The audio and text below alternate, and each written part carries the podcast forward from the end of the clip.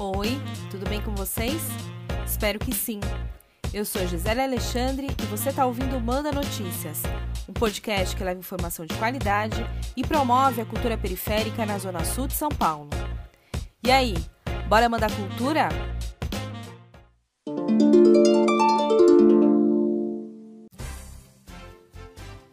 No episódio de hoje, você vai conhecer o Cantinho de Integração de Todas as Artes, mais conhecido como Espaço Cultural Cita.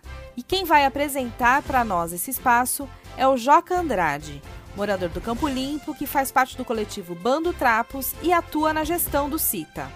O Espaço Cultural Cita surgiu em 2011 via um projeto da Trupe Artimanha, que foi contemplada pela 18ª edição da Lei de Fomento ao Teatro para a cidade de São Paulo. O intuito desse projeto foi maravilhoso, né? De montar uma escola popular de teatro com cursos totalmente gratuitos para toda São Paulo e região. E realmente foi o que aconteceu, né? Tivemos 30 inscritos, 17 selecionados e esse curso durou 15 meses. Foi uma época muito maravilhosa e foi o grande pontapé para que o espaço cultural Cita desabrochasse e continuasse crescendo até hoje.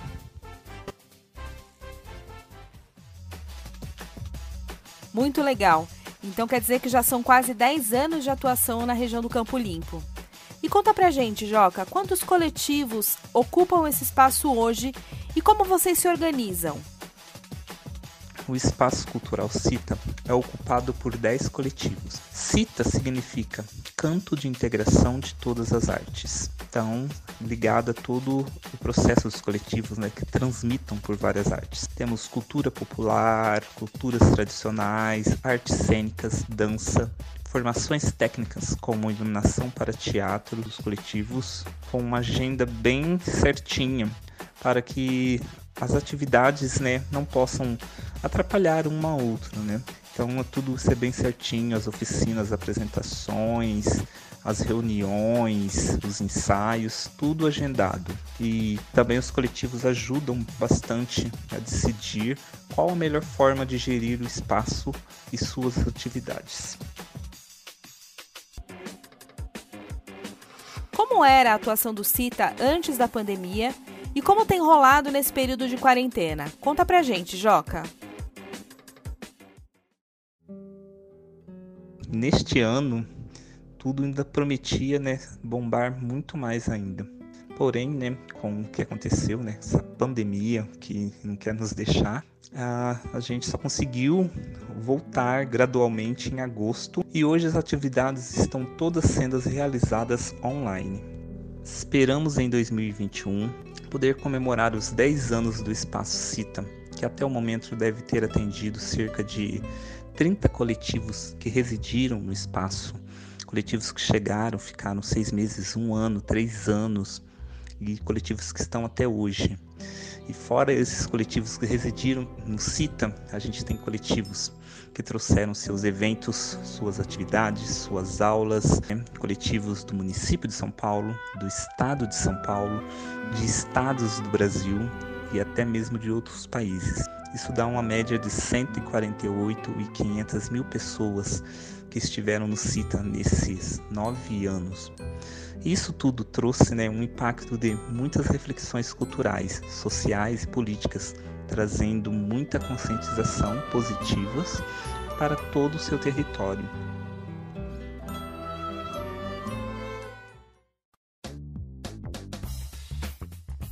Eu fiquei sabendo que recentemente o Espaço Cita tem sofrido ameaças de fechamento.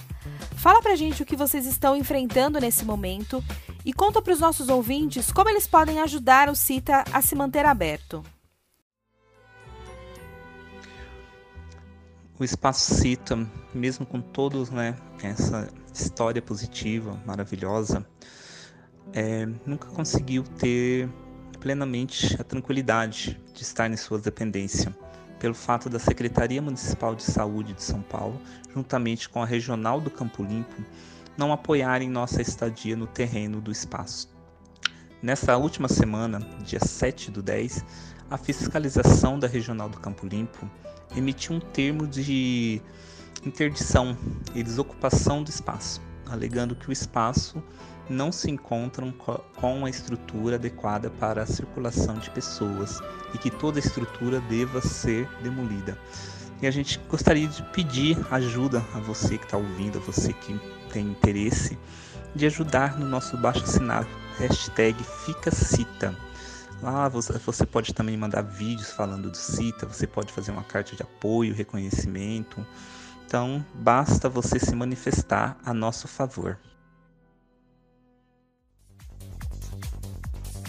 Como Joca nos contou, o CITA é um território artístico que acolhe 10 coletivos culturais e está localizado na Praça do Campo Limpo, bem no coração do distrito.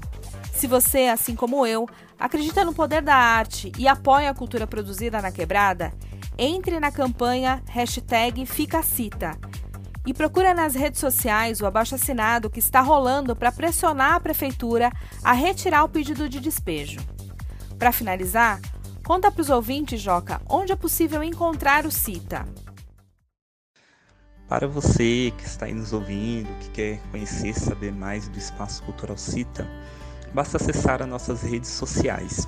A gente tem o site www.espacocita.com temos a nossa página no Facebook que é Espaço Cultural Cita e também temos o Instagram que é @espaco_cita.